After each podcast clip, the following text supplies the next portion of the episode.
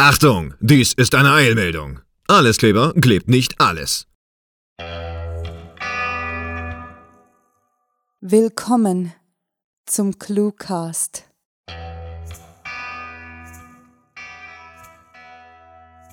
Da ist er also, der Cluecast. Schon seit langem haben wir euch versprochen, euch mit Kurzgeschichten zum Hören zu versorgen. Und wie brave Literathleten haben wir uns nun ordentlich aufgewärmt und haben uns grandio-megalotastische Unterstützung geholt, sodass wir jetzt im vollen Tempo loslegen können. Wer also keine Möglichkeit oder vielleicht auch einfach keine Lust zum selberlesen hat, kann sich jetzt bei uns zweimal die Woche über Hörspaß freuen. Bitte bleibt auch nach der Geschichte noch eine Weile bei uns, um mehr über unser Projekt, die Sprecher und unsere Zukunftspläne mit dem Cluecast zu erfahren. Doch wir wollen jetzt ohne weitere Umschweife gleich zum Wesentlichen kommen und euch nicht länger auf die Folter spannen. Also, viel Vergnügen mit der Kurzgeschichte.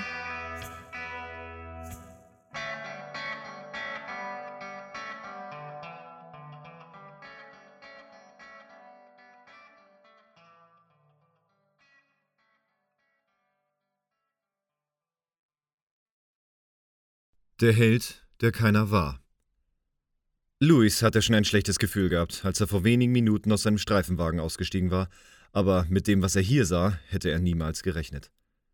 Der unterirdische Appellraum, in welchem sich die Arbeiter jeden Tag versammelten, bevor sie von den Irrgängen des Bergbauschachts verschluckt wurden, war jetzt vollgestellt mit großen, massiven Kisten, die durch eine kaum sichtbare Tür im Felsen hereingeschoben wurden.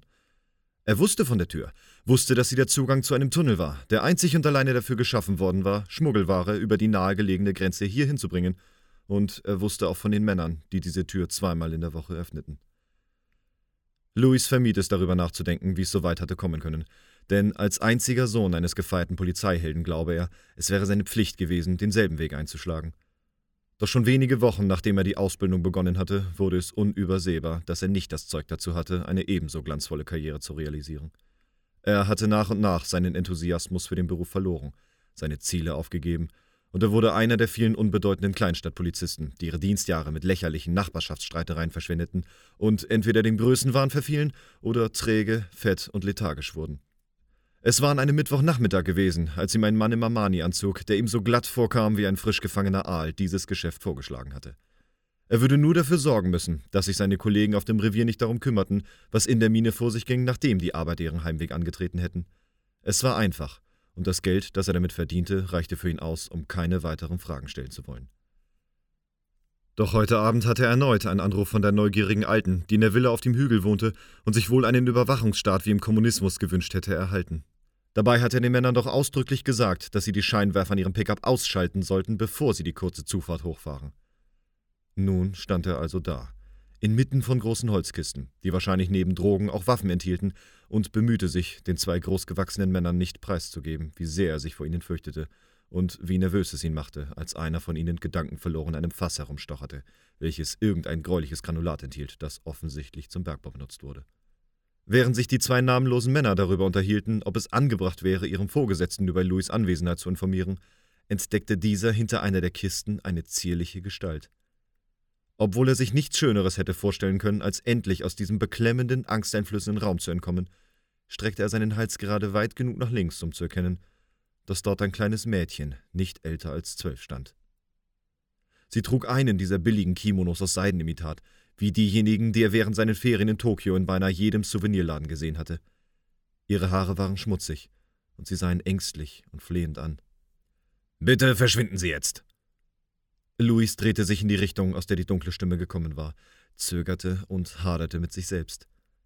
Er war nie wie sein Vater gewesen. Er war kein Held, und dennoch wusste er, dass er hätte fragen sollen, warum dieses Mädchen hier unten war, versteckt hinter Kisten. Doch bevor er eine bewusste Entscheidung hätte treffen können, realisierte er, dass seine unförmigen Beine ihn bereits nach draußen trugen.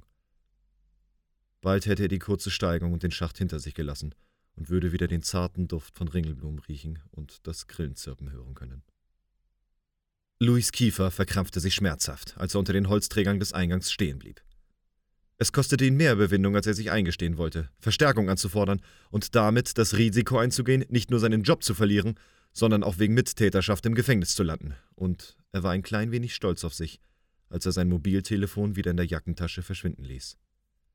Er atmete einige Male tief ein, ergriff seine Dienstwaffe und nutzte den winzigen Augenblick, in welchem seine Angst kurz verflogen war, und marschierte mit ausladenden Schritten wieder zurück. Als er erneut den in Fels geschlagenen Raum betrat, sah er, wie sich ein weiterer breitschultriger Kerl durch die kleine Tür zwängte und dabei ein offensichtlich benommenes Mädchen mit langen braunen Locken trug. Sie, Sie handeln mit Menschen! Das war nicht der Deal! Die drei Männer drehten sich blitzartig zu ihm um, offenbar sehr erstaunt darüber, ihn heute Abend nochmal zu Gesicht zu bekommen. Einer von ihnen, der im weißen Unterhemd und den Blumenkohlohren, hob seine AK-47, richtete sie auf ihn und sagte spöttisch: Was glaubst du denn, woher all die Nutten kommen, die sich um Schlappschwänze wie dich kümmern? Louis fühlte, wie seine Eingeweide rebellierten, als sich ihm sein muskulöses Gegenüber bedrohlich näherte und sich dessen übelkeitserregender Schweißgeruch in seiner Nase festsetzte.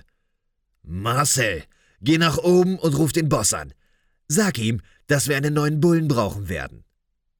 Louis blickte flüchtig zu dem Angesprochenen, welcher etwas angespannt aussah und anscheinend wusste, was nun folgen würde. Er war erstaunt darüber, wie leicht es ihm fiel, die aufkommende Panik zu bekämpfen, als er begriff, dass ihm nur noch wenige Atemzüge bleiben würden. Beinahe instinktiv richtete er seine Waffe, welche er das letzte Mal beim Wintersportschießen der Polizeiwache benutzt hatte, auf seinen Gegner und traf diesen zielgenau zwischen dessen buschige Augenbrauen. Betäubt vom lauten Knall der Waffe in dem beengten Raum und dem darauffolgenden Pfeifen in seinen Ohren, hatte Louis große Mühe, sich auf den Beinen zu halten und nicht, wie sein Opponent, auf den Boden zu fallen wie ein geschossenes Reh. Gegen die Orientierungslosigkeit kämpfend versuchte er, die beiden Mädchen zu lokalisieren und fand beide bewusstlos neben einigen Jutesäcken liegend und wurde sogleich von einer Welle von Selbstzufriedenheit überflutet. Vielleicht war seinem Vater doch nicht so unähnlich, wie er gedacht hatte. Aus seinen Gedanken gerissen fiel ihm erschrocken ein, dass die anderen beiden Männer sich mittlerweile sicherlich von dem Schock erholt haben müssten, und suchte eilig, aber erfolglos den Raum nach ihnen ab. Wahrscheinlich hatten sie sich bereits hinter den Holzkisten in Deckung gebracht und warteten darauf, dass er seinen nächsten Schritt tat. Wir können das friedlich lösen! Louis bemühte sich sehr, das Zittern in seiner Stimme zu verbergen, geriet dadurch aber nur noch mehr ins Stammeln. Es gibt keinen Grund, das hier noch hässlicher zu machen, als es ohnehin schon ist. Plötzlich fühlte er etwas Kaltes an seinem Nacken. Und als er das Klicken der Sicherung hörte, wusste er, dass sein Heldenmut lediglich einen Mann zu Fall gebracht hatte. Verfluchter Bulle! Du hast keine Ahnung, was du getan hast! Eine kräftige Hand riss ihm seine Waffe weg, umklammerte seine Arme hinter dem Rücken und presste ihn gewaltsam gegen den Lauf in seinem Nacken. Dem Boss wird das überhaupt nicht gefallen! Vermutlich will er jetzt, dass wir die Kinder auch noch erledigen. Glaubst du, dass wir das gerne tun? Die Nachtluft roch nach Ringelblumen und die Grillen spielten auf ihren Geigen, als er ins Freie gestoßen wurde. Sie hatten ihn vermutlich noch im Bergbauschacht heftig auf den Hinterkopf geschlagen, um ihn so lange ruhig zu stellen, bis der aalglatte Mann im Armani-Anzug über sein Schicksal entschieden hatte. Als er die beiden kurz aufeinanderfolgenden Schüsse hörte, welche wahrscheinlich für die Mädchen bestimmt waren, dachte er an die Alte, wie sie in ihrer Villa sitzt und sich darüber freut, einen weiteren Grund gefunden zu haben, mitten in der Nacht bei der Polizei anzurufen. Er war kein Held. Er hätte nie einer sein sollen. Aber immerhin war seine lähmende Lethargie eine halbe Stunde vor ihm gestorben. Das war Der Held, der keiner war. Geschrieben von Rahel. Für euch gelesen hat Dennis Prasetio. Diese Kurzgeschichte spielte am vorgegebenen Setting Bergbauschacht und beinhaltete die Clues Aal, Granulat, Kimono, Ringelblume und Kommunismus.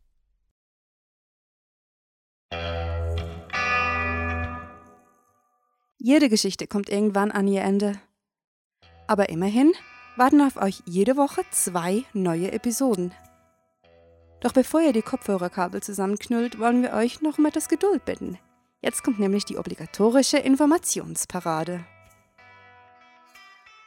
Auf unserem Literaturblog Clue Writing schreiben wir seit 2012 fleißig Kurzgeschichten, in die stets vorgegebene Stichworte vertextet werden und die an einem ebenso vorgegebenen Handlungsort spielen müssen.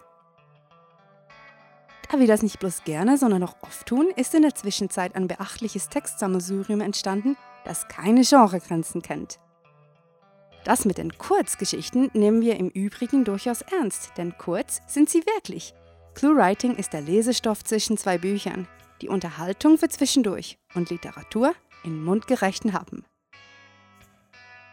Doch jetzt genug davon. Sprechen wir über das, was gesprochen wird.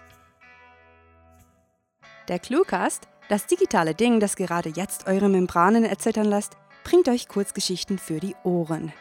Und das, wer hätte es geahnt, ebenfalls zweimal pro Woche und in voller, bunt gestreifter Genrevielfalt. Von actiongeladenem Horror über ironische Romantik, Märchen und Satire bis hin zum ernsthaft übertriebenen Horror gibt's nicht, gibt's nicht. Aber halt, das Beste kommt erst noch. Dank der freundlichen Unterstützung von hörtalk.de haben sich grandiotastische Frauen und Männer gefunden, die euch die Clue-Writing-Geschichten so vorlesen können, dass sie nicht nur gut, sondern phänomenal klingen. Also, besucht diese Helden des Cluecasts auf ihren Seiten und vergesst nicht, dem Echo ihrer Stimmen zu folgen.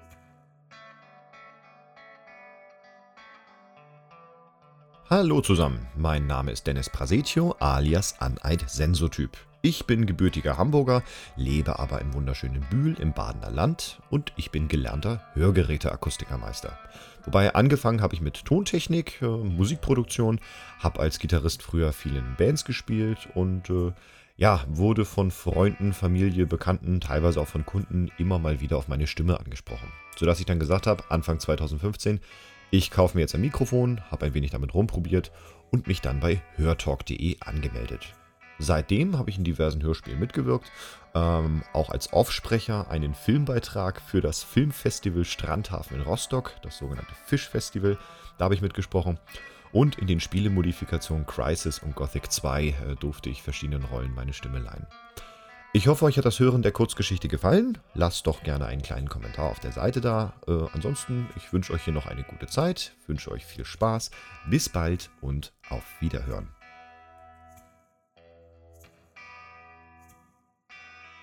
Da ihr noch da seid, sind wir so frech und gehen einfach davon aus, dass euch der Cluecast gefallen hat. Mit gutem Gewissen und einem ordentlich breiten Grinsen können wir euch also sagen, da ist so ein Dingens so eines zum Draufdrücken? Damit kann man den Cluecast abonnieren, damit man keine Episode mehr verpasst. Besucht uns ebenso auf Facebook, Twitter, Google+, Bloglovin und... Moment. Sarah, was gibt's schon noch? Hm, iTunes, Stitcher, TuneIn und YouTube. Ah, schau auf die Liste nachher. Äh, ja, seit wann gibt es eigentlich so viele soziale Medien? Ach, egal. Wir sind überall. Mehr zu dem Projekt, den Sprechern und den Autorinnen sowie viele weitere Kurzgeschichten findet ihr auf cluewriting.de. Wir bedanken uns ebenfalls bei King Mob, die uns unter der Creative Commons License erlauben, unseren Podcast mit ihrer Musik zu verschönern. Wir wünschen weiterhin viel Hör- und Lesespaß und freuen uns darauf, euch beim nächsten Mal wieder begrüßen zu dürfen. Mit fantastiliardischem Dank fürs Zuhören und den besten Wünschen, eure Cluecaster.